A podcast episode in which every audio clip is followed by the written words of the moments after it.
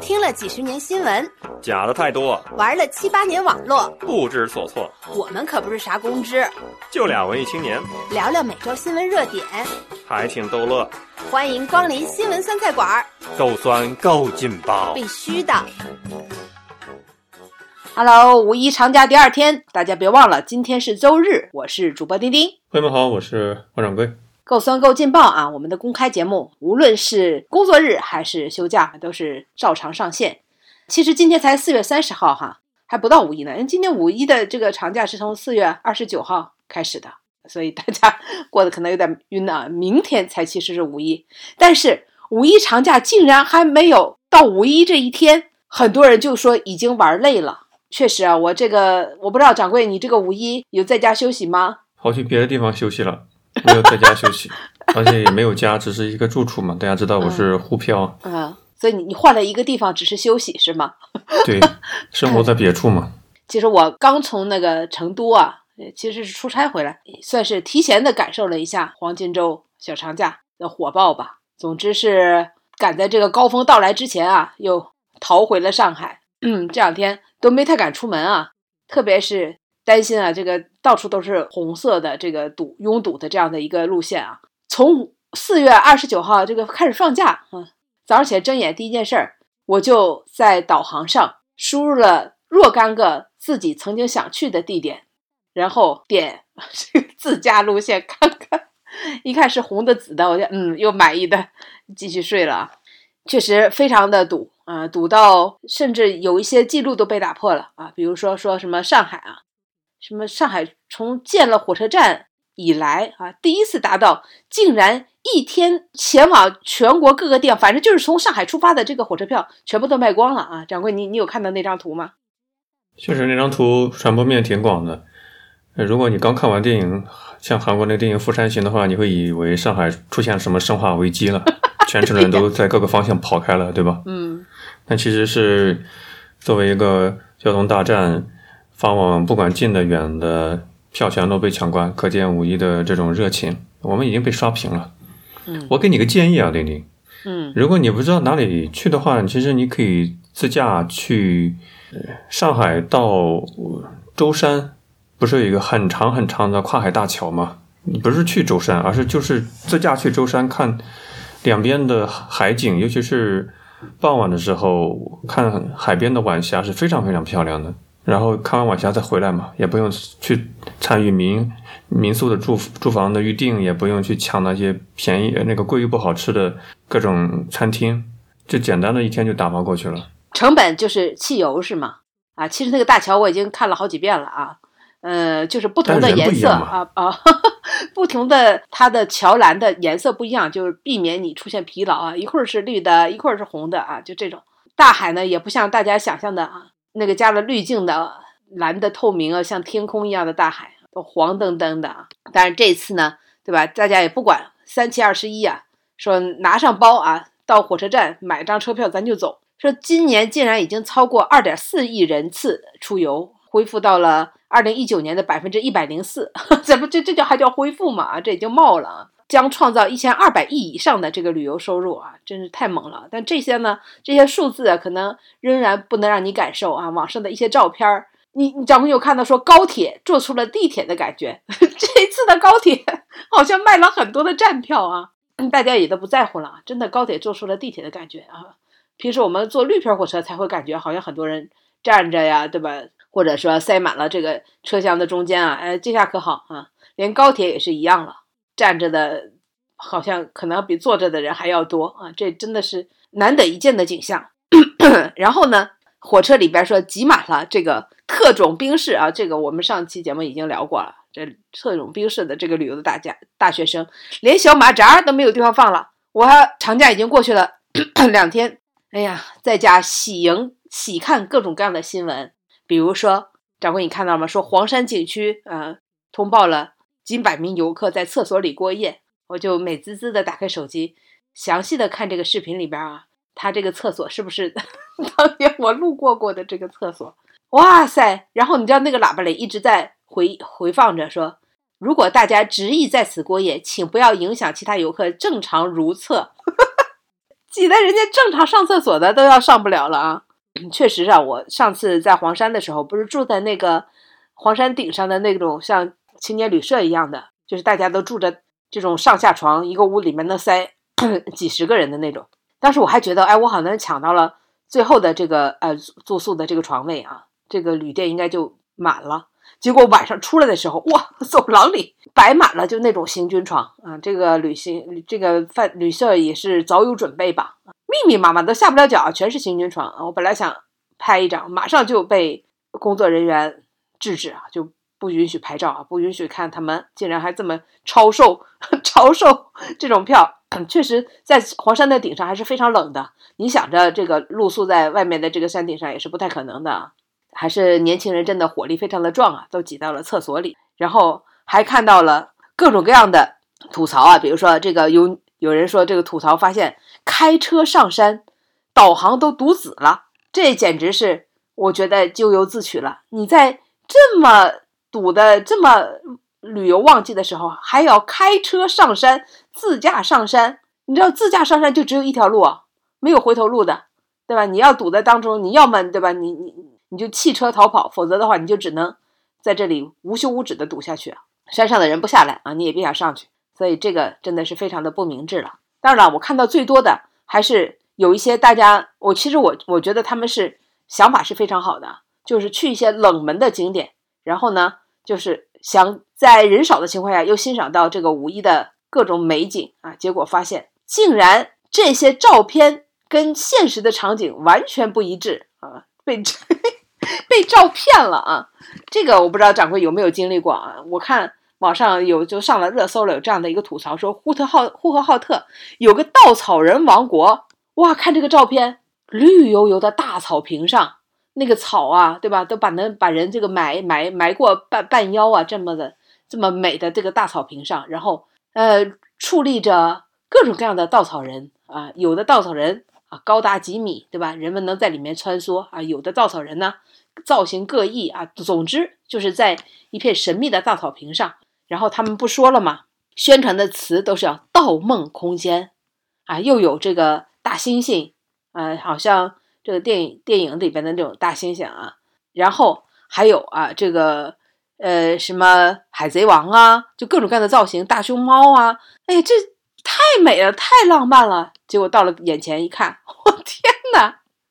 就是一片黄沙的土地，光秃秃的这个土地上啊，这光秃秃像一片就刚刚推倒了之后就正正在打算盖房子那那种工地一样啊，就是啥都没有啊。然后矗立着几几个稀拉拉拉的跟人一样高的稻草人，就是你隔个几十米可能才能看见一个，实在实在的这个景象差别太大啊。令人的人不就感觉这完全联想不到一起去。结果景区的人说什么？景区的人说啊，我们这边草刚发芽啊，也不像南方那么绿啊，但是我们门票也不贵啊。他们门票好像是十九块九吧，还是九块九？我们这么这么便宜的门票啊，你也就是你也没花到那个价格，对吧？所以你也不会。应该抱有太高的这个期待，你说的这也有道理啊，就就这么便宜的啊，十九块八的这个门票啊，卖了一万多张，对吧？才十九块八，你想看到啥呢？所以这个什么巨大的稻草人呢，什么茂盛的这个牧草啊，对吧？这个全部都是看来是用滤镜做出来的，是用修片修出来的。我看网上有的在吐槽这一次就去了很多的景点，都是被网红的照片给骗去的，都是看被这些滤镜给吸引过去的啊，不是。这咱们可以说说，掌柜，你有没有经历过跟你的期待物就是落差特别大的景点？如果非要提的话呢，倒是有一个。嗯，我每次去出去玩旅游的话，我是这样的一种性格，可能人生的底色是偏这种低预期的，呃，悲观主义的底色，所以每次出去预期都非常的低，反倒是心态上不会有大的起伏。唯一一次，如果说是。比较失落的，反倒是在那个苏格兰高地的时候，去那个尼斯湖，因为从小就看各种尼斯湖的水怪那种比较粗制低劣的、分辨率很差的照片，当时看了很多科幻的杂志，种了草，以至于一九年去留学的时候，特意去了那个旅游的路线景点，发现真的就是一个湖泊啊。也有一些地方是我们在古诗词里面种了草，你像黄鹤楼，对吧？你像杭州的《白蛇传》传奇雷峰塔。我第一次去黄鹤楼的时候，我很震惊，原来黄鹤楼是可以坐电梯的。就是这种现实主义跟古诗词的意境，就完全梦想照进现实了啊！就坐电梯的时候，感觉怎么那么怪呢？这次去陪爸妈。到了杭州看雷峰塔，也也是有足够的预期，知道它有电梯。坐了电梯之后，感觉好像登高望远，站在一个几十米的高度看西湖的全景，啊，也还是不错的，就聊以慰藉吧。当然，心情可能感觉像最斗智斗勇一次，是一七年的时候，时候陪爸妈去北京玩长城。嗯，大家也是中华民族一个情节，不到长征非好汉。都是这些有着精神紧箍咒一样的宣传，让你必须得去北京拔一个草。我还是属于有一点旅行经验的人，那我爸妈出去玩比较少，所以幸亏是我带着他们去爬长城，否则的话，他们早就不知道被骗到哪里去了。我对帝都的一些旅游路线的套路，我是做了充分的心理预期的，但是我也是万万没有想到，当我去爬长城那个路线的时候，我至少遇到了三次坑。如果我没有旅游经验的话，我肯定会会中枪。嗯，这个好像在过往的节目里跟大家说过，就简单一一一两句话啊。第一次坑是你坐的那个大巴车，可能根本就不会把你拉到那个长城地方，是拉到了一个野长城，其他的一些不知名的长城景点。但是如果你不做攻略的话，你很容易被别人带走了，因为当时有很多的操着金枪的那些像是导游一样去揽客，还好识破了。去了一个好像花了几块钱就公家办的旅游线路，上车去了长城，这是第一个坑。第二个套路坑是你绝对不会想到，你到了长城脚下的时候，长城的售票点那个官方的游客景点中心游游客服务中心是在长城往上爬一段，你遇到的第一个那个入口是一个私营的一个入口，又被我现场识破了，又没中招，再往上爬。第三个坑的时候，你即使你过五关斩六将，终于到那个地方，又有第三个坑等着你，是有卖那个索道的那个票，因为他看着是我是一个带着家长来的游客嘛，就各种话术套路我说，呃，这个不适合老这个中老年人爬啊，一定要给自己妈妈买一张这个索票。我跟我爸爸思考了一下，决定我们不买。事实证明，我们不买是完全正确的。类似的经验可以复制到西安的兵马俑旅行。套路也非常非常的多，你只要出了西安那个公交总站，就有各种人在像看了摇钱树一样看着你，朝他们走来。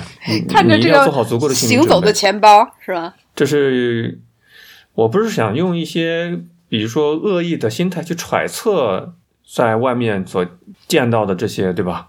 但是事实证明，你带了一定的预期之后，确实让自己会少很多麻烦，吃很多少吃很多这个。智商税的东西 就这么简单。点点你的感受呢？有没有一些个人经历可以分享？就说被这个照片给骗了的是吧？这个确实是有啊。比如说，在杭州附近呢，有个龙鳞坝，掌柜你听说过吗？看这个照片儿，就是它是那个河水下面修了一个堤坝，堤坝呢就修成鱼的鳞片那样，然后河水就是这个应该是水库的水啊，就顺着这个坝淌下来的时候，真的像从空中看。就像龙鳞一样，确实美。所以呢，有一次自驾就比较靠近这个地方，就直奔那儿就去了，然后就看到一个一个用水泥搭成的坑，因为当时可能没有水吧，这个水水不是那个盛水期，可能是一个枯水期，就是白白的一个又一个的坑啊，在那里。我的天，这实在是打击太大了吧？这个跟照片上我们看到的那个啊。奔啸而来的那个水库的水在上边啊，在这个龙鳞上奔腾，然后这个龙鳞泛着白色的水花啊，就像一条白色的龙在那里起伏啊。这里就看到一一个一个的坑，不小心你的脚就掉进去啊。这个当时是还是蛮失望的，而且发现那附近啊，除了这一个坝之外，啥都没有。这个其实是大家景点经常会，就是就是被坑的一点就在于我们去一个地方。往往我们希望在那儿，至少咱不说度过一天啊，至少度过半天吧。就我们大老远，可能前后的路上可能要花三四个小时。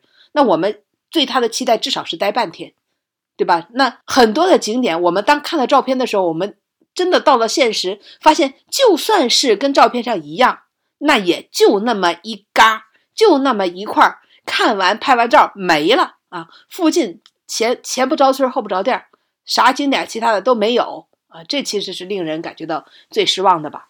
甚至我还看到网上不是有一张呃临叫做杨家溪啊这个网红景点啊，就是说晨雾渺渺当中啊，就是它特别破圈而出的就是这张照片，就是晨雾渺渺当中一个老农披着蓑衣，然后牵着一头老牛。就在那里，就是缓缓前行，然后旁边的榕树，对吧？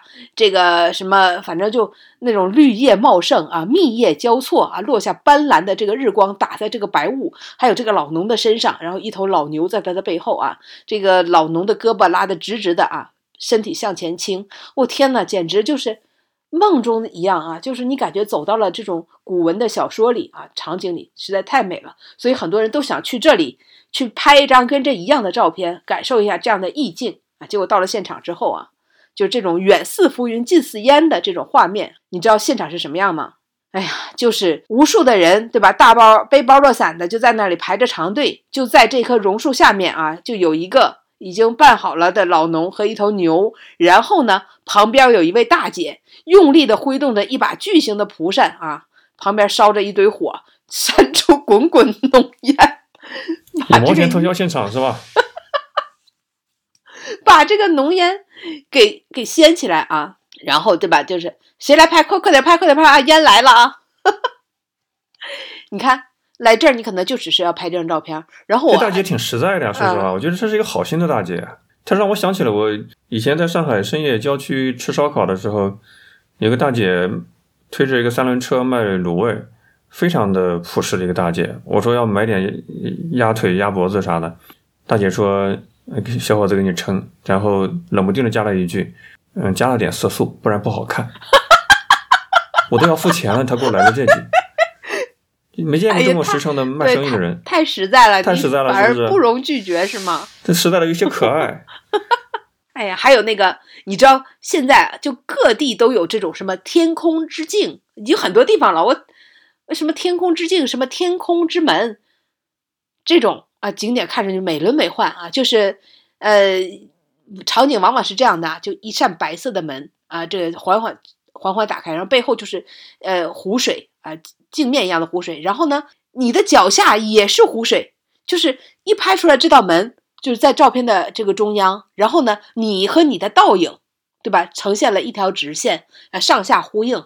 然后就美轮美奂，对不对？说叫天空之镜，或者叫天空之门，美死了啊！然后有一次我去一个景点啊，就遇到说赶紧去那个什么天空之门去拍照了。然后我就看，这不就是一个人工湖前面摆了一对塑料门，这个怎么能拍呢？然后看那么多人打卡到这里来啊，排着长队拍照，全靠的就是拍摄的技巧。你的脚下就是实打实的一块地，啥也没有啊，背后就是。一个湖前面摆了一个门，那怎么能拍出这个倒映了呢？啊，那就全靠摄影师的一双手了。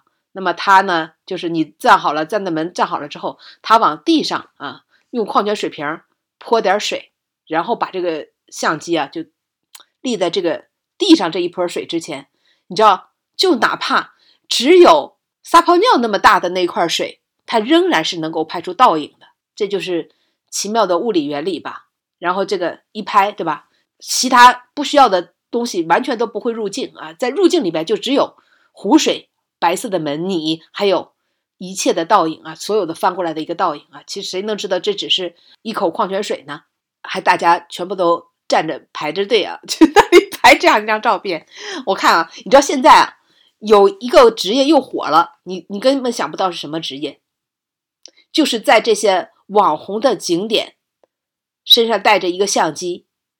给游客拍照的职业，你知道以前啊，就是当我们没有这个呃手机数码相机的时候，往往啊，就是就是可能买胶片相机的人也比较少的时候啊，就在各大景点都会有，比如说外滩上也经常有啊，就是就会有这反正就是就是前面立着一个牌子，上面贴满了各种各样的景点的照片的，对吧？都是游客照片，然后就说什么拍照啊，什么十十元一张啊，或怎么着的，那个时候拍好照。你留一个地址啊，他冲洗了之后呢，会给你寄到这个地址。哎，掌柜，你你有过这样的人生经历吗？就就是看到景点有人专门给拍照。你说的是那种比较早期的咱们中国人旅游的形态会有，我是去哪个景点都会有看到过。你比如说去上海的外滩，对吧？都是好几个摊位都是在拍这样的照片卖给你，但是我自己从来没有去买过，我不知道。就是这这这有这有啥意义？那个时候哈，它也是有差异化的，就他能给你拍出五毛钱特效。比如说啊，我假设我我去某个山吧，比如说我去那个泰山啊，你自己拍不就自己拍了吗？他能给你拍出来你站在云端的照片，就是。你就扶摇直上，站在身边都是云彩的啊！咱也不知道这是用了什么五毛钱特效啊！当然，这个他他这生意还是有做的。但后来呢，当人们都有了自拍杆啊，都有了这个数码相机，有了各种各样的滤镜之后，那他们的生意其实就不好了。你知道现在谁救了他们吗？网红照片救了他们，因为大家都是看了网红的照片才去了这些景点，结果根本就拍不出来那个效果，来都白来啊！来都来了，却拍不出这样照片。然后呢，这些人真的就。他们开始有了生意了，那他们就说，呃，挂着一张这种网红拍的特别精致的照片，说你想拍出这个效果吗？我来给你拍啊，你那个手机是拍不出来的，我这种专业的相机才能给你拍出来。我知道怎么摆造型，知道在哪个角度拍出来最好。哇，现在生意火的不行啊！我来都来了，我拍，我看到现实这样，我我 我再不拍一张美美的照片回去，我实在是太亏了啊。挺好的呀，这是出卖自己的时间跟技能换取呃收入啊。这是一个特别好的一个商业一个行为，就你在坐办公室也是出卖自己的时间获取工资报酬嘛，他是出卖自己的时间跟服务来换取你给他的这个奖励嘛，非常好的一种商业行为。刚需啊，现在真的变成了刚需了，因为我听到的不是这个版本啊，我同事他是，比方说去北海旅游，他一个人去旅游，一个小姑娘。怎么办呢？没人给她拍照片，你也不能够总叫着路人帮你去拍吧？因为你叫着路人的话，第一个可能很多人是社恐，第二个呢，路人他帮你拍的也不一定是你所希望的效果。那怎么办呢？就有一个小哥，他也不是全程陪着你，他只是陪你一段时间，帮你拍几张照片，然后你给他五十块钱或者几十块钱，拍出来效果特别好。他也不是说固定的只只在一个景点拍，就是你像是比如一小时半小时的跟拍服务吧。他非常非常满意。我跟你说，真的，如果他五十块钱能跟拍我一段，我给他再加十块，太有必要了。因为我经常收藏，就是那种什么在旅游景点的时候啊，拍摄技巧，什么人大景小了，什么呃什么三分之一、三分之二比例啦，对吧？什么手手手这么比那么比，然后就是特别的自然了，对吧？你千万不要再比个耶，你千万不要再什么就站在这个镜头前了。我收藏了都有几十个。到了眼前，你还是不会拍。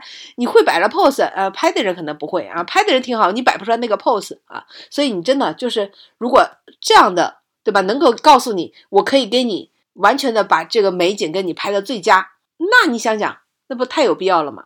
对吧？我们往往自己感觉啊，现实跟理想都是有差距的啊。当然现在啊，就我们对美景留影啊，就感觉又进入了一种偏执。我看网上有个网红，他吃播嘛，啊，他说他奔着一张。美美美美图啊，来到了一个饭店，然后发现呢，就是在在海南吧，就在这个饭店呢旁外边有个沙滩，哇，这个拍的照片都是什么衣裙飘飘，然后坐的这个特别精致欧式北欧风格的这个桌子前，摆着精美的糕点啊，这点心，然后冰淇淋，什么这个清柠饮料等等，然后背后是海风，头发高高扬起，然后这个简直阳光碧海沙滩啊，这个 B B Q beer 这个 beach 等等。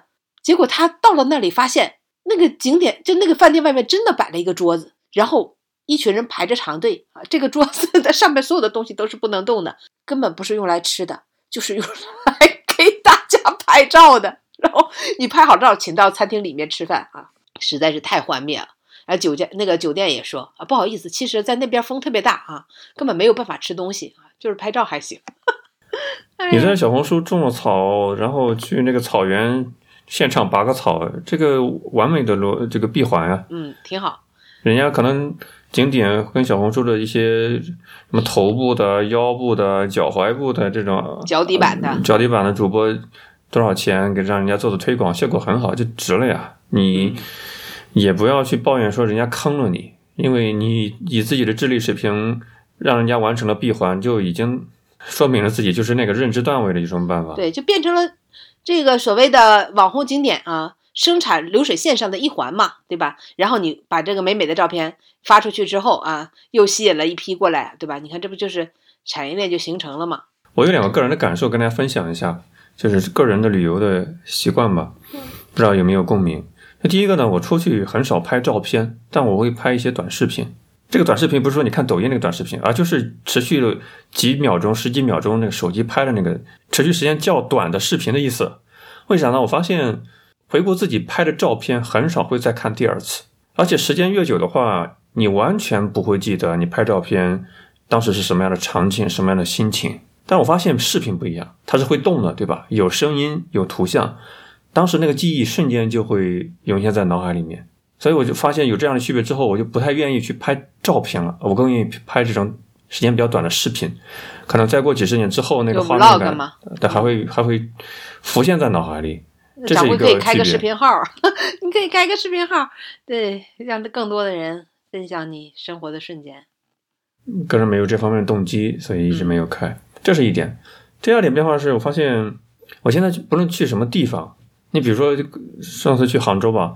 我去一个景点，我都会在想它背后的运营方是谁，就有点像是炒股那样的那种个人投资者的视角了。比方说去雷峰塔，我就会在天眼查里搜雷峰塔背后的运营公司是谁，股权方是谁。你比如说灵隐寺，我就在网上查灵隐寺的盈利模式，哦，这原来灵隐寺一年的门票都要上亿元以上，包括我还查到了像台湾的刚去世的。这个星云大师曾经来中国内地做分享，他还总结了几十种寺庙赚钱的方式，大家可以在网上找那篇稿子的啊。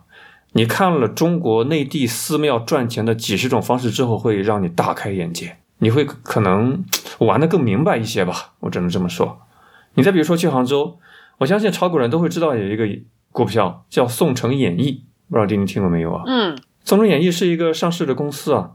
我以前不是很懂很多旅游景点，它是上市公司，这不是景点本身上市，而是背后的运营公司上市，我不是很理解。现在有了这个视角之后啊，开始慢慢理解了。宋城演艺最早的是从最低一块九毛二飙涨到二十二块九毛四，翻了很多倍，翻了差不多十倍吧。为什么会有这样的一个情况？如果你一个投资人的视角，你会发现。旅游景点是一个非常非常好的资产，非常非常好的商业模式。中国人都知道杭州，中国人都知道灵隐寺，中国人必定会打卡，也都知道雷峰塔，也都知道万里长城。首先，它满足了一个稀缺性资源的稀缺性，它无可替代，它没有竞争对手。名气摆在哪里？中国人的文学素养的语文熏陶，就是免费的广告费。任何人从小到大的九年义务教育都会接触到这方面的认知，这是我们中国人的潜意识、集体意识，对吧？一个资源有稀缺性，又有源源不断的复购、源源不断的新客，还没有更多的资本的投入，它不像说科研公司、技术公司，技术的迭代是很快的，它又不需要长年累月的不断的投钱进去，这难道不是一个好的投资标的物吗？你带着这样的视角的话，你就可以理解为什么什么黄山的很多景点被外包。各种寺庙被外包，这背后都是一个赚钱的很好的一个模式。你再比如说，很多人，中国有一个民间股神叫林园嘛，林园在早期发家的时候，他买了一只很好的股票，因为当时人家能看懂他的模式。我相信这次出游的时候，很多人也是使用了这个家的服务的，就是上海机场。你没发现中国的一线城市的机场也是个极好的商业模式，极好的投资标的物？你想上上海机场这样的一个国际化的机场集团。它的游客吞吐量，它的飞机的降落的班次，它是一个稀缺无可替代的资源，所以林园靠投资上海机场这只机票发家了呀，赚了很多倍啊！这都是过往的一些很聪明的投资的这样故事。当然，也不是说让大家现在去买这些股票，因为因为这个估值这方面的几几年的走势都已经透支过去了，是吧？但是你带着这样视角的时候，你就不会只在看到什么人山人海，都是人从众啊，都是人挤人，你的心思就不单是放在这一层面去了，你可以看到很多新的东西了。这是我个人的一些感受的变化，跟大家分享一下。呃，理性的这个去旅游也挺好的啊，这也是一种方式啊。就是无论外面多么热，多么火热，你的心里总是冷静的像一块冰一样啊，这也挺好。说到这个旅游，感觉。特别失望啊。其实我倒想到了上海的一个景点，我不知道掌柜有没有去过，就是上海野生动物园。去过，十年前去过。你像我去那个新西兰，就是有那种农场哈，你一进那个农场门口呢，他就给你发了一堆，就像像小麦秸的那种东西啊，一一一小块一小块椭圆形呃这个圆柱形的，他就说这个就是像那些羊驼啊他们吃的这种饼干。然后你就拿着去，哇，一群的羊驼就围上你，就是那嘴啊，哇哇哇哇，然后你就一伸出来，那那个软，就大嘴唇子就在你手上，叨叨叨叨叨，哇，一群羊驼围着你，毛茸茸的，你任你摸，任你这，你心里中想的这种野生动物园是这样啊，但是你也不可能，对吧？那你脑子里有想象的，可能是像《动物世界》里边那样，对吧？人与自然那种，就是你开着这个越野车，然后啊，一看，苍茫的这个大草原上。斑马、雄狮，各种各样的角马、羚羊，对吧？然后他们一边吃着草，一边傲慢的在看着你的车在他身边缓缓开过啊，然后扬起蹄子啊，带起一起一一溜尘尘烟，然后就就视你于无物，在你面前奔跑而过。你说的是非洲 safari 啊，就是 浏览器那 safari，意思就是去非洲去看这些东西。你可以啊，你想体验的话，你花几千美金去呗。呃，对对对，不，但我讲的野生动物园，它一定有它的野性所在。我们就说看的不就是野性吗？那否则为啥不去上海动物园呢？那上海动物园里边什么动物都有，对吧？为什么我要么看去野生动物园呢？啊，结果我大概去了两次吧，第一次去野生动物园，可能印象还。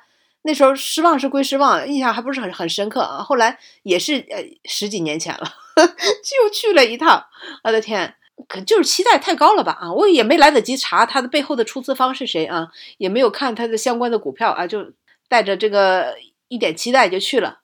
到了那里啊，到野生动物园去，就坐的是一辆大巴，呵 呵旅游大巴。然后呢，透过这种也不太干净的玻璃啊，就看见就开在一条柏油马路上。你要不仔细看，你都不知道野生动物在哪儿。开了很久啊，哪有动物？动物在哪里？然后就不知道开了多久，看着路边儿啊趴了一堆，仔细分辨，好像是狮子啊，趴在那里，都都没有咱家小区里边那那野猫欢气儿。那野猫还喵喵喵，对吧？上蹿下跳，在你面前还还还，对吧？还躲闪一下呢。你要不仔细，你就在那个肉身上啊，不仔细找到它们的头长什么样，你根本分辨不出来这一坨是什么动物。大家就说：“哎，这怎么都不动啊，对吧？这一会儿过去了，这这什么动物？哎，那是什么动物？都不动，不动都看不出来是个什么。然后就说：哎，有人喂食了，有人喂食了啊！好像这个有饲养员拿了一只鸡，还是死鸡，这才看见啊，有的动物可能懒洋洋的啊走了过去啊。这跟说实话啊，这就跟我在上海动物园笼子里看，真的也没有啥两样啊。感觉你觉得不够刺激？对，不是名不副实。不就这个？你知道，在在这个动物园里看，它那是栏杆嘛？你看的还比较清晰度还是比较高的啊？你这还隔着一个玻璃啊？这个受这个座位的限制，你这脑袋你能扭的这个幅度也非常的小啊。远远的还非常距离非常的远，也看的不是太清啊。没等怎么看呢？啊，不，那个游园已经结束啊，请大家到这个有笼子的这地方继续游览啊。没了啊，这个你想体验 CCTV？动物世界那种感觉的话，你花几万块钱总成本国际的航班去非洲，报几千块钱美金的 safari，就是那种感觉啊。然后你让花几十块钱的门票，想在上海野生动物园体验那种感觉，这个人民币不允许这样啊。不也也也不也没有吧？不是有很多这个新闻说北京的什么野生动物园，对吧？这个女子不听劝，什么打开了窗户啊，或者是下了车还是怎么的，结果就被野生动物给吃了嘛。这这这跟你所说的这个有关系吗？如果是这样的话也行。二零二零年的时候，上海野生动物园几个熊把一个饲养员活活给肢解吃掉了，也能体现出你所说的野性了吧？这你就有点儿对吧？这个就走极端了。我的意思是，这边的野生动物根本就不像野生动物，不是我想跟他们亲密接触，而是我觉得这边的野生动物就看上去就没有任何的野性可言，也没有任何的。就是让我们能欣赏到那种不同动物啊，这种它们的雄性的美了，对吧？它们的野性的奔发了啊，就完全都体会不到。那你想想，如果你去看一个野生动物园，坐着这个大巴车，只看到趴在远远一动不动的动物，那是不是你也觉得跟自己的期待有所落差呢？如果是这样的话，又何必来看呢？所以就不去了呀，因为你知道，动物园里面很多动物是有心理问题的，被圈养，被从野生环境里面圈养在人类所。供养的一个封闭的空间里面，然后一波一波的游客让他们表演，对吧？就像在成都的花花一样，就感觉好像就我花了老子花了钱就就就是动物得上班一样，你知道吗？他们不是员工，他们是动物，不是员工，没有必要去配合你的表演，而且他们很多是有心理问题的。这样一说，那我们给的建议哈，就是动物园之类的啊，没啥事儿就不要去打卡。你设想设想一下，你就是说你是在供职的一个公司，突然 HR 跟你说，明天区领导要来视察了，请大家穿着要整洁一点，办公桌要打扫的干净一点，最好领导来视察的时候你要面带微笑。你觉得你是这样的心情吗？肯定也不是，对不对？跟动物是一个有也有点类比性吧。就这么说，就是这野生动物园里的动物其实都是编制内，是吗？反正无论是干与不干一个样，干多干少一个样，总归是不能开除的。人家是动物，不是来上班的，索性就躺平吧。网上有个段子说，两个黑猩猩一起聊天，我们不能再进化了，再进化就要上班了，每天去找找抱拿拿，对吧？补拿拿，这日子就过得挺好的，不是吗？这其实我跟你说，动物园里边真的看上去心态最好一点的，可能就是大猩猩了。人类真的很残忍。嗯，大家知道吗？在一百在一百多年前，欧洲殖民世界各地的时候，他们是把非洲的一些原始部落的人抓过去，全家抓过去，带到欧洲，然后是在动物园里面设一个展区。他们把那些非洲的原始土著不当人类的成员来看，把他们当成观赏的动物来看。我看了那些历史照片之后，一个白人小女孩。金发玩偶是吧？特别的洋娃娃一样，很可爱。然后旁边是一个铁笼子，铁笼里面圈养着非洲的原始部落的一家几口。我的天哪，这是 这是欧洲文明社会里面干出来的事情，不把人人类当成人，而是当成一种野生动物来看待，非常非常残忍。人类有很多，或者欧洲人有很多黑历史，可能会多一点同理心会比较好吧。确实，可能很多人不愿意去看有笼子的动物啊，也是感觉就就就。换位思考吧，对吧？实在是感觉非常的残忍啊！但是你以为野生动物园里边那些动物就是自由度会稍微大一点吧？其实也没什么两样了啊！这样一说，嗯，感觉心情沉重了很多啊！大家就如果真的热爱动物啊，喜欢动物啊，那就尽量不要去动物园了。我看过很多搞笑的视频新闻，呃，有一个是在上海动物园，不是上海野生动物园。上海动物园有一个展区是鳄鱼展区啊，不知道丁丁是不是有印象？在水池里面。下面是水池，里面有很多躺着休息的鳄鱼、晒太阳的鳄鱼。然后游客呢是走在一个索桥上面看的，因为不会有危险嘛。结果就会有人往下面投石子、投其他东西，因为那个想看看鳄鱼到底是不是会动。然后下面还会有次数比较多了，工作人员不得不在旁边立一个牌子，请不要投掷这个砸这个鳄鱼。但是有些人我花了钱了，我就看看这个鳄鱼怎么不动呢？如果它不动的话，就我就觉得不爽，这票就花的不值，就非常的。没人性的一些做法，最后他失去了他的一只手指头，这是大家比较想听到的。不过现在大家也可能，我觉得经济基础跟人的道德素质，它还是有一些关联度的，不太像是过往看到那些比较恶心的新闻了。这种新闻看的比较少了，基本上这种新闻出来之后，会被在微博上被全网呃口诛笔伐的啊，那都是过往的一些游客的黑历史。不过我想谈的是。我们明明知道五一、十一人挤人，就像我们明明知道春节是一个高峰期，票都抢不到，但为什么还要前仆后继？我们去旅游的时候，我们到底在收获什么？我感觉有必要去聊聊这个话题。当我们去旅游的时候，我们到底在期待什么？我们在想收获什么？哎，这个话题我觉得挺好的啊，确实很多人也都不理解。比如说，看到有人为了去淄博吃烧烤，没有订到酒店，竟然办了住院手续。住到了淄博的医院里，还有啊，这个新闻说，呃，因为很多的年轻人没有地方住，去旅游拖着大包小包住到了海底捞，就在海底捞霸就占座嘛，就是睡满了人呢，导致真的想吃饭的人都没有办法就餐。然后我们也看到很多什么住在荒山顶上的厕所里啊等呀，这你说这样的体验啊，光看照片呢，都已经都已经觉得这个血压升高，非常的劳累了。那他们在收获什么呢？那我我可能会几种角度去理解啊，比方说有些爸妈也很无奈的，除了工作日上班以外，只有这些公共法定假期才会有足够长的时间能够全家人一起出游，没办法，对吧？毕竟我们可能这个国家不是说每个人的工种都有一两个月的假期，都可以错开高峰去旅行，不可能，那只能是人挤人，是不是有这种情况？那还有一些情况呢，是陪爸妈尽尽孝心，或者是大学生穷游嘛，大学生青春记忆嘛，赶着周末假期一起去结伴穷游，或者说特种兵这样的旅行，这是青春的一部分，也是可以理解的。其实我觉得可能大多数人都是这一种类型吧。我不太理解的其实是这种，他带着婴幼儿去旅行的、旅游的。我把婴幼儿定义为三岁以前啊。比如说我坐飞机，我就旁边就是一对年轻的呃小夫妻，带着一个可能几个月大的小宝宝。我真的不太理解为什么要带着他们出去。你说你是作为一个年轻的爸妈，你想陪孩子，但是我想从理性角度来讲哈，孩子大多数孩子可能在三岁以前的记忆是没有的。但是你带着三岁以前的低幼龄的孩子去出游，你不管在哪个地方，你对自己、对身边的人都是一个极大的困扰。小孩子哭吵闹，这肯定是有的，对吧？那你为什么要做这种事情呢？没有意义啊！你家庭的聚会的意义何在呢？这一点我我真的是非常赞同啊！呃，我我几次爬山的时候都看见，就是大人吧轮流抱着这个婴幼儿。爬山，甚至我在爬黄山的时候，在最险的道上啊，也看到了这孩子。你肯定是没有办法用双手去抱他，对不对？你爬山嘛，都得手脚并用，就是用那种捆的这种这种捆婴儿的这种袋子都绑在自己的身上。你说这不是自己也遭罪，孩子也遭罪？然后就我不知道是不是为了感动自己啊？估计感动也没感动啊，累倒是真的是挺累的。这个难道是因为在家没有人带孩子吗？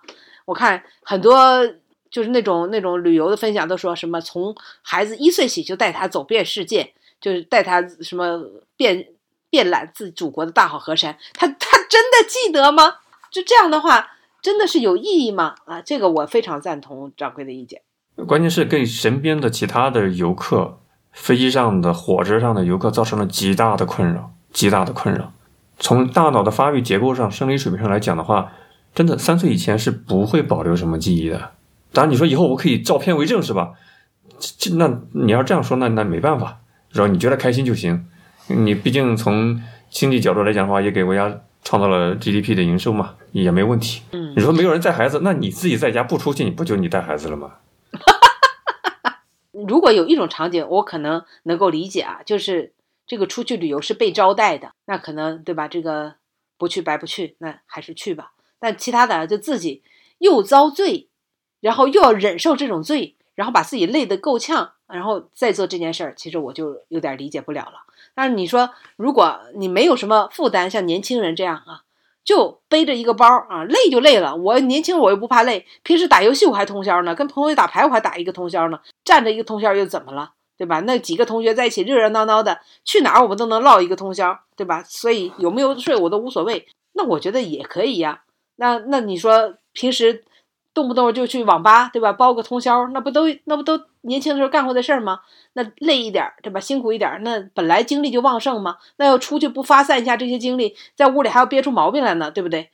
那我觉得这是可以理解的。但是如果说呃让自己非常的痛苦，非常的遭罪，自己又觉得很累啊，那真的就犯不上。旅游就成了一种义务，而不是一种享受的过程。嗯，这就是一些不愿意旅游的人所说的“花钱买罪受”嘛。对。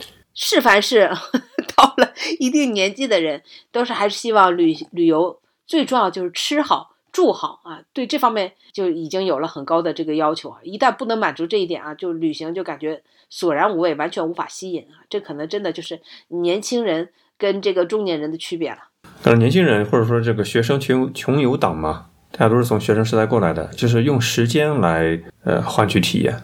可能到中年有家庭之后，就是用金钱来换取体验，可以不用去举青年旅社了，对吧？可以去一家人住的好一点，啊，吃喝都好一点，交通工具上也好一点。如果是穷游党的话，那可能就是挤两块钱的公交车，而不是去自驾或者是打车了。嗯，那就看你到底是时间比钱多，还是钱比时间多了，对吧？这个就自己每个人都有自己的权衡嘛，但是我觉得还有一些人，他五一去旅游啊，不管是什么年纪的，也有可能就追求的这一种气氛吧。就集体主义的气氛吗？哎，就是这种气氛。我们是集体主义的国家，跟跟就是去哪里不重要，重要的是感觉这种气氛热热闹闹的，对吧？因为很多的这个景点会在五一的时候搞活动啊，搞很多的活动，又是放烟花啦，又是搞什么什么大大戏什么大戏台啦，对吧？又推出了很多的吸引你来的，你平时去它没有这些，所以现在就要就要赶着去啊。但是呢，呵 呵其实我我是想说，人一旦多到一定程度啊。就啥气氛都没有了，这可能也是上年纪的表现啊！就一看到人特别多，就什么心情都已经没有了。据说这次不是淄博，淄博有个什么八大台什么什么的，大家最集中去的地方，每次都要去那儿打卡的，对吧？但那个地方其实是个菜市场，现在可得了，你逛啥菜市场啊？全部都是人，据说什么每隔两步就站着一，就站着一名工作人员在那里维持秩序啊！哎，当人多到一定程度啊。你所有的感受就只剩下一个字儿，那就是人了。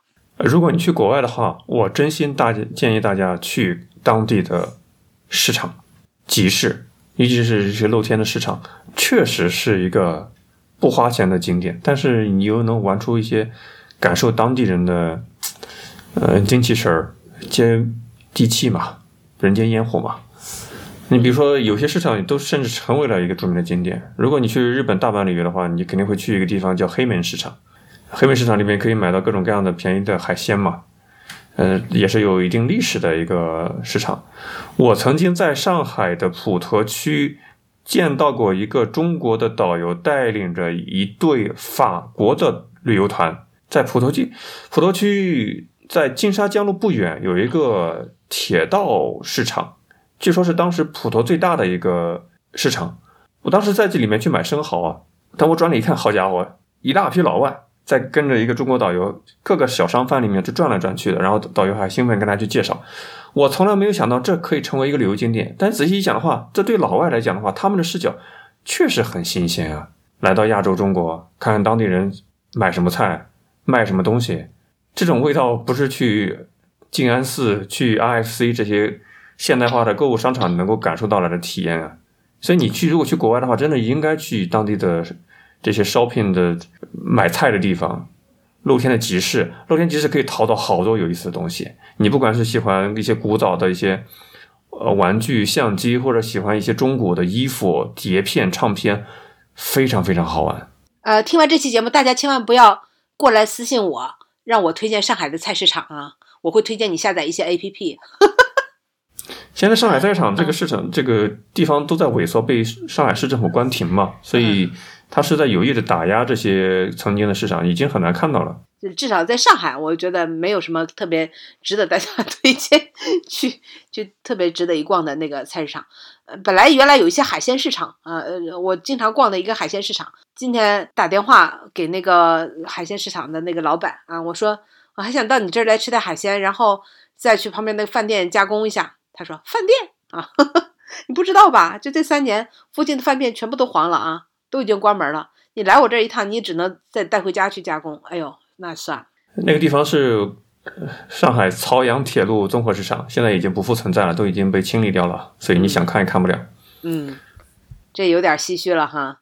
然后我还记得，就有一些地方的菜市场啊，你以为对吧？你去了当地人的啊，那他们对吧？已经预判了你的预判，比如说。”海南三亚的一些海鲜菜市场啊，嗯，你以为你想像当地人一样买菜啊？人家一眼就看穿了你啊，含泪血赚你一笔是吧？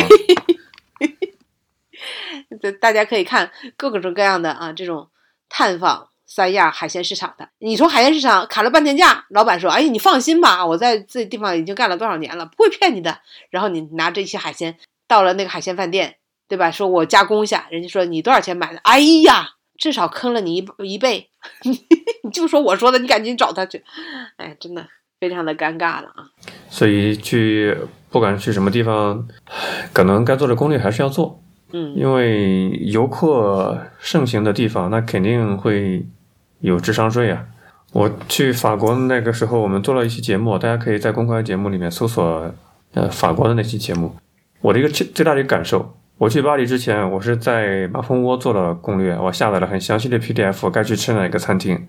事实证明，不要去马蜂窝看任何的攻略，尤其是马蜂窝里面推荐的各种什么餐厅，我强烈的怀疑他们跟中国的这些流量入口有合作。反正我吃了两家都非常难吃，反倒是我在埃菲尔铁塔旁边自己瞎找，随便马路边找了一个法餐厅，哇，真的很好吃，而且又便宜。如果你去打卡攻略的话，你就会被，哎。我到看到那个餐厅里面其他的坐着中国的游客的时候，我就知道我们是一条路子过来找到这里的。其实我觉得吧，就旅游这件事儿哈，你一定要放平心态，就是我是去放松一下，改善一下，对吧？这个对以往的这种生活的生活节奏。其实现在啊，就是春天，我发现上海的街头特别多好看的花。我一直都说我最喜欢上海的一点，就是上海大街小巷摆的花从来都是真花。啊，这你可能掌柜，你可能在上海待时间说，难道有的地方还摆假花吗？对吧？我我来这个自己自问自答一下。啊，我去了那个天津，天津的街头，我说，哎，这花也不错，一看全是塑料的啊，这让我在上海生活时间长，我简直无法相信，竟然在街头上摆塑料花。然后现在啊，五月份的上海，走在上海的街头啊，随便你看到哪条街道上，比如说南京西路。啊，比如说我，我今天白天又走了那个梅龙路，路边的花全不仅是在盛开，而且都经过了精心的搭配。比如说上面啊，就可能是三角梅，下面就配上了那种黄紫色的花，就层层叠叠，撞色撞得非常的好。随意一个街角，你用手机都能拍出了非常美的照片。为什么？对吧？你没有会发现这些美景其实就在眼前呢？那你要去了那些景点，其实你就。去关注那些真的能打动你的美景，而不要只顾着看别人都打卡了哪里啊，去哪里拍了照啊，就发现你自己眼中的这个美景不是蛮好的吗？你像我家附近，对吧？这个植物园，我我逛腻了之后，我往那边走走。桂林公园听过很多遍了，都没有去过，后来才去发现这个桂林公园相当的有历史了，民国的时候。就是私家园子，只要你发现这家这个园子原来曾经是私家园子的时候，你会发现就特别的有惊喜，里边各种各样的构造，它的这种设计哦，都顶级的，又不要门票，随便进去走走，繁花似锦，各种各样的这个植物经过了搭配之后，你就觉得随便拐一个弯，你就觉得别有洞天。你可能去了那些人山人海的这个景点，感受可能还没有这个。感受更加的清晰，因为你对它的期待很低嘛。一个家门口的免费的这个景点，一个小公园里边能有什么呢？然后你就感觉哦，真的你在里边就感觉浓浓的春天的气息。然后很多女孩子穿了汉服，就在里边，对吧？这个婀娜多姿的走来走去啊，就到处都是风景，真的挺好的。然后说到这个刚才掌柜说的拍照的这个事情啊，我觉得说的有一点特别对，就是你拍了很多的风景照之后，你都不会再看。没有机会再看，你可能为了一个角度、一个风景的角度，你可能咔嚓咔嚓咔嚓拍了十几张，对吧？但是你事后会再去挑选吗？再去看吗？你不会的。但我现在发现啊，有一项的功能又促使了我想去拍很漂亮的这个照片，就是啊，我用的这是 iPhone 手机，它有个墙纸墙纸的这个功能。墙纸这个功能呢，一种是选固定的这个，就是你选一张照片啊当当墙纸；还有一种呢，它是可以设定啊，就是经常轮换，它大概可以五十二张。就是轮换这么多，就这么多照片可以供你轮换。然后，那我设置是一个小时，我的墙纸就会变一次轮换。那他会选什么照片？选什么照片呢？你一点精选，就它里边会推荐，比如精选风景、人物，都是你自己拍的。特别是风景、自然，就自然这一块，还有城市这一块，就是你手机里那些尘封多年，然后竟然被我不知道是大数是是 AI 吗？对吧？就是这样的，反正这个手机真的挺智能的，它。在你的照片里边会截取到特别适合做墙纸的那一块儿，你一看哇，他被我被他精选出的照片，我都不敢相信这是我拍的，实在是太美了，个个我都觉得甚至比那个 Windows 选的那些墙纸更美轮美奂。然后想想，天哪，这不是我哪哪几几年在哪哪哪拍的吗？我都快忘了哇，那是我在大西北拍的，这不是我在土耳其拍的吗？早就没有看过哦，这是我在香格里拉拍的，然后他就完全给你截取好。特别适合当墙纸的这样的一个尺寸和角度和构图，一下挑选了五十二张，然后我就现在在拍这些照片的时候，我就想着看有没有哪些照片还能被它的这个计算机智能的选取，特别适合当墙纸，那这个就真的是大片级别的，这也增强了我现在愿意拍风景的这样的一个动力，然后每一个小时都都会看到自己曾经去过的地方，真的很好啊！我建议大家也可以去试试这个功能。首先，大家要有一部 iPhone 是吧？还要能够更新到最新的操作系统。我我安卓大家也可以说一下是否有这样的功能？那墙纸吗？它去精选你照片里最美的景色啊，这个我相信也也不是很难的吧啊。但是以前没有注意到，现在才注意，我真的觉得很晚啊。干嘛要放什么网上去荡下来的那些照片呢？你知不知道你自己的照片从你的视角上曾经有过多么美的照片？就是那句广告语嘛，你本来就很美，你本来就会很很会拍啊。现在我就。遗憾，它只有五十几张可以选啊！我恨不得它有几百张可以选。这样的话，我每天打开手机都有机会看到我以前看过的那些美丽的景色。当然了，你要打开拍照时候的相机定位功能，这样的话，你的照片就会被有一个 GPS 的一个定位，它才会展示一下你去过的一些地方，比较的有满满的青春回忆啊！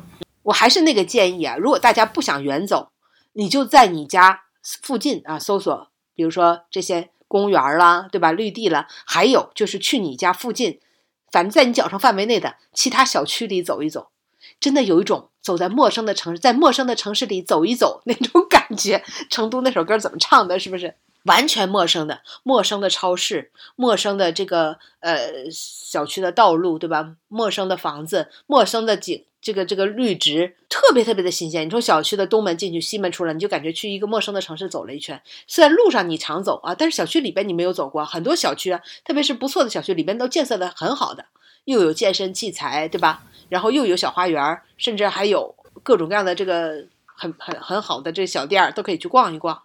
基本上在这样的地方的时候，你就可以在上海打开一个绿科的网站一搜，是买不起的每平米的房价了。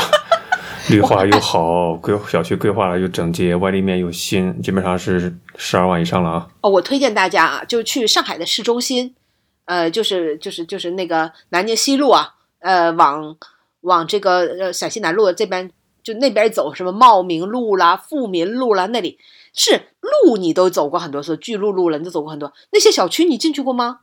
有些是高墙篱笆的，想进进不了，又发现高墙篱笆就不要进了啊！宋宋美龄的故居是吗？就 门口都写着什么历史保护建筑，但是它门可以进的呀，比如建安别墅就可以进的啊。那边很多小区名字我也没记，都是可以进的。你一进去，你看哇，走在历史里，真的是那样哇！这样的房子竟然还有人在住，然后就房子之间特别小的这种这种道儿，你都可以走一走啊，这。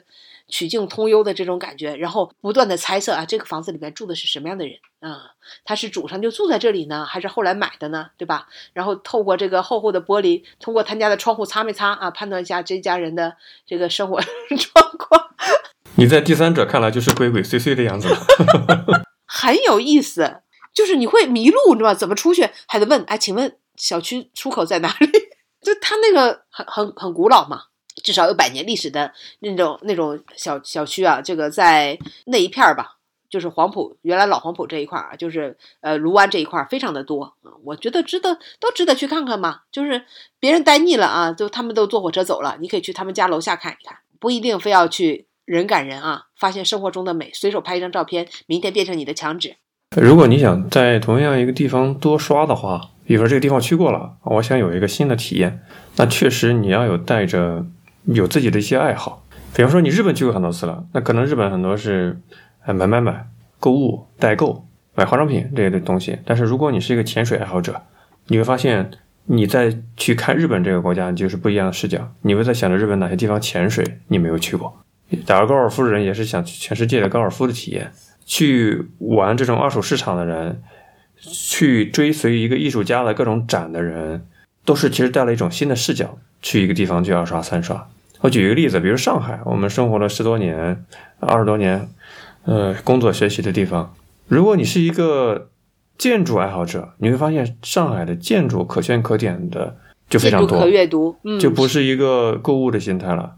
比方说，在民国时候，上海有一个非常有名的匈牙利籍的建筑师。乌乌达克，乌达克，对，他在上海，我觉得这人是一个建筑天才。他在上海设计了好多漂亮的房子，好多漂亮的教堂。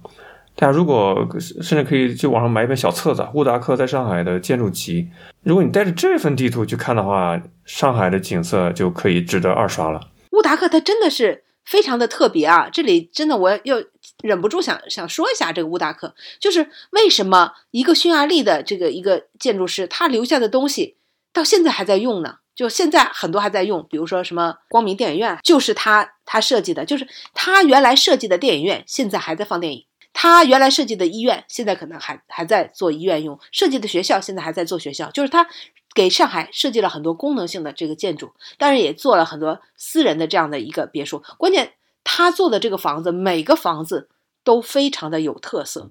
那我有幸参观了，就是在上海，哎，延安西路那块有个叫上升新所，里边有一个乌达克自己给自己本来是想给自己居住的这个故居吧设计的房子。哎，我进去之后，我的天呐！我就马上就感觉好像就就就立刻就好像被灵魂被摄取了一样，就站在一个完全独立的这样的一个视角在审视，穿越了历史。我真的是穿越了历史。当时这些人走在这里，我现在又站在了这里，透过了历史看着这个房子，这个房子也在看着我。这种大堂，对吧？这种开门，这种后面的后花园，他是怎么想的呀？实在是太美了。这样的建筑为什么？现在我们都变成了四四方方的房子，都变得千篇一律，每个房型都感觉差不多。但这里面的房型，每一个推开一扇门，你都感觉好惊喜。然后这个房子是本来他打算设计给自己的，后来好像给这个孙中山的长子，后来在这边啊就住了蛮长的时间。当然后来他，你看他这个建筑就是这种结构，但是后边还有绿房子啊，也是非常他知名的这个建筑啊，他就设计的成了完全另外的一个样子啊，等等，就每一幢房子。你当你发现哦，非常的有特色的时候，你一问，哎，又是乌达克设计的，就会有这种感觉。在上海很多的，对吧？很多的这个老建筑啊，你你刚惊叹它设计的别致的时候，就发现是乌达克啊。这种老建筑真的特别值得一看。我提了一个线索，丁丁果然调动了你的一些回忆啊，所以分享量非常多。你说那个是上升新所里面的孙科别墅？对对对，孙科孙中山的大儿子嘛？对对。对，其实我建议大家，如果你去上升新所的话，可以看孙科别墅。其实他当时打卡了，还有另外一个地方，就是那个鸟屋书店嘛，日本人搞的那个鸟屋书店。鸟屋书店，对，那儿还有一个呃，上海唯一的一个露天的那个美式的游泳池啊，但现在这游泳池就不不能让你游泳，只能欣赏了啊。然后在旁边就有个饭店了，嗯。呃，那其实我想说的就是那个游泳池，我去过英国的巴斯的温泉游泳池。所以我在去上升新所看那个游泳池的时候，我觉得两个好像，那个设计的风格真的好像露天的。大家可以在网上搜索巴斯温泉照片，还有上升新所那个游泳池照片，非常非常像。所以如果你想领领略什么是海派，对吧？什么是各国的建筑风格都能在上海找得到，那确实是一个好地方。其实上升新所不大啊，所以就是带着这种阅读历史、感受历史的这种。期待去，我觉得肯定会有收获的。但你要想在那边就是走一走一过啊，就看看新鲜，那可能很快就会逛完了。很多的这个，比如说它的上海有那么多建筑可阅读的老建筑、老房子，你走在里面真的是需要沉浸的，然后去可以去查阅一些历史，这些房子里边都住过谁啊？然后对吧？又经历了什么样的不知道的故事啊？那你一看到这些的话，你就会觉得来此你你的感受就会更加的深刻了。怎么感觉绕来绕去像是在上海做旅游宣传节目呢？不是这个样子的，只是以它为例子哈。不出门也可以。我只是讲以它为例子，因为本身在这个地方待的比较久，其他地方也没去过。我现在特别想去一个中国的城市，因为我发现朋友圈里面好多人都在那个地方打卡。这这个地方太有异域风情了，你猜一猜？那异域风情那肯定不是淄博了。那淄博我是肯定不会去的。新疆嘛，新疆的什么景点嘛？泉州，泉州，对，泉州，福建的泉州，对，泉州有浓郁的外来风情，因为在可能是比较早的对外经商的一些口岸吧，里面有非常多的应该是伊斯兰信仰的一些遗留的东西。当然，它的美食文化，呃，可圈可点的景点很多。因为我在朋友圈里看到好多认识的人去了泉州打卡，搞得我心也很痒痒，种了草，对吧？所以想接下来有一个时间能够去泉州看一看。好了，我已经拿小本本记下来了，一定要争取有机会去一下泉州，看看那边有什么美食。在个人的旅行经验上啊，有一个说法说中国人一辈子一定要走完一百块钱人民币嘛，就是从五块的、十块的、五十的、一百的各个面值的人民币都会有一个中国典型的一个旅游景点，比如说桂林山水啦、西湖啦这些地方，人生要必须得走完一百块，有这么一个说法。我盘了一下，我好像去的地方，云南、西藏都去过了，但是像新疆、像中国的中部，河南啊、陕西啊、山西啊、山西啊、内蒙古啊、东北三省啊，我全都没去过。在我的个人的脚步所 经的地方里面，全都是空白。也许是在潜意识里面有意可能没有当成首选项嘛。回到刚才所提到那个问题，自问自答一下：当时我们旅游的时候，到底我们是为了什么？我们想收获什么？我现在给自己的答案就是：出去没有没有目的，无目的旅游。为啥呢？就是给自己换了一个时空环境，让自己放空一下，让自己跳出那个比较熟悉的时空环境，仅此而已。这可能是因为设定的目的比较低，所以可能在游玩的时候反倒没有太多失望的时刻吧。就是换了一个时空环境，就这么简单。嗯，其实那也不能说没有目的，我觉得是一种释放吧，就是让自己的原有的那种压力、烦躁，对吧？这种腻歪都得到了一种释放，得到一种清空。虽然回来之后他可能马上又回来了，但是在某一个时间段里边其实是清空的。所以我特别羡慕，也建议大家，既然去旅游了，就不要再办公了。不要带着你的笔记本，也不要再接单位的电话，让自己真正的得到放空。你这样说我就哭了。我出去我带了两台笔记本电脑，真的带了两台笔记本电脑。说的可怜的是我啊，嗯，我这前两天去了成都啊，本来就出着差啊，这办着这个公事儿，然后。每天还有几个小时在打办公电话，办公室里的这个这个会议电话一个也不能错过啊，都同时双线程操作，让我感觉对成都毫无印象，这非常失望的。然后以前也是，为什么喜欢在长假里边去旅游？很多人啊，我是这么觉得的，就是你领你放假的时候，正好领导也放假，所以他不会骚扰你。但他平时你要请假去，就比如请了年假去的时候，领导在上班，他工作的事上的事情。会不断的有人来骚扰你，你根本就没有办法全身心的啊忘记过去，忘记曾经的自己啊，进入一个新的环境，进入了一个新的状态，所以彻底的放松啊，彻底的忘掉过去的自己，开展打开一一扇新的窗户啊，感受一下新的环境，我觉得是非常重要的。也许那种特种兵式的旅游，他为了打卡而打卡呢，可能是害怕让自己安静下来。你可以尝试一下让自己安静下来是什么样的一个状态，就不为了特定的说要去刷这个打这个卡。就是在一个新的地方安静下来去感受，会有不一样的体验的。只要安静下来，哪里都是景点，哪里都值得你去好好的享受啊！这有点心灵鸡汤了啊！即使在自己家的床上也是一样。对，心静处啊，就是皆是好去处。这可能是禅宗的一句公案：呃，心安处即是吾乡，就是你心安的地方嘛。哎，对对对对对啊！对。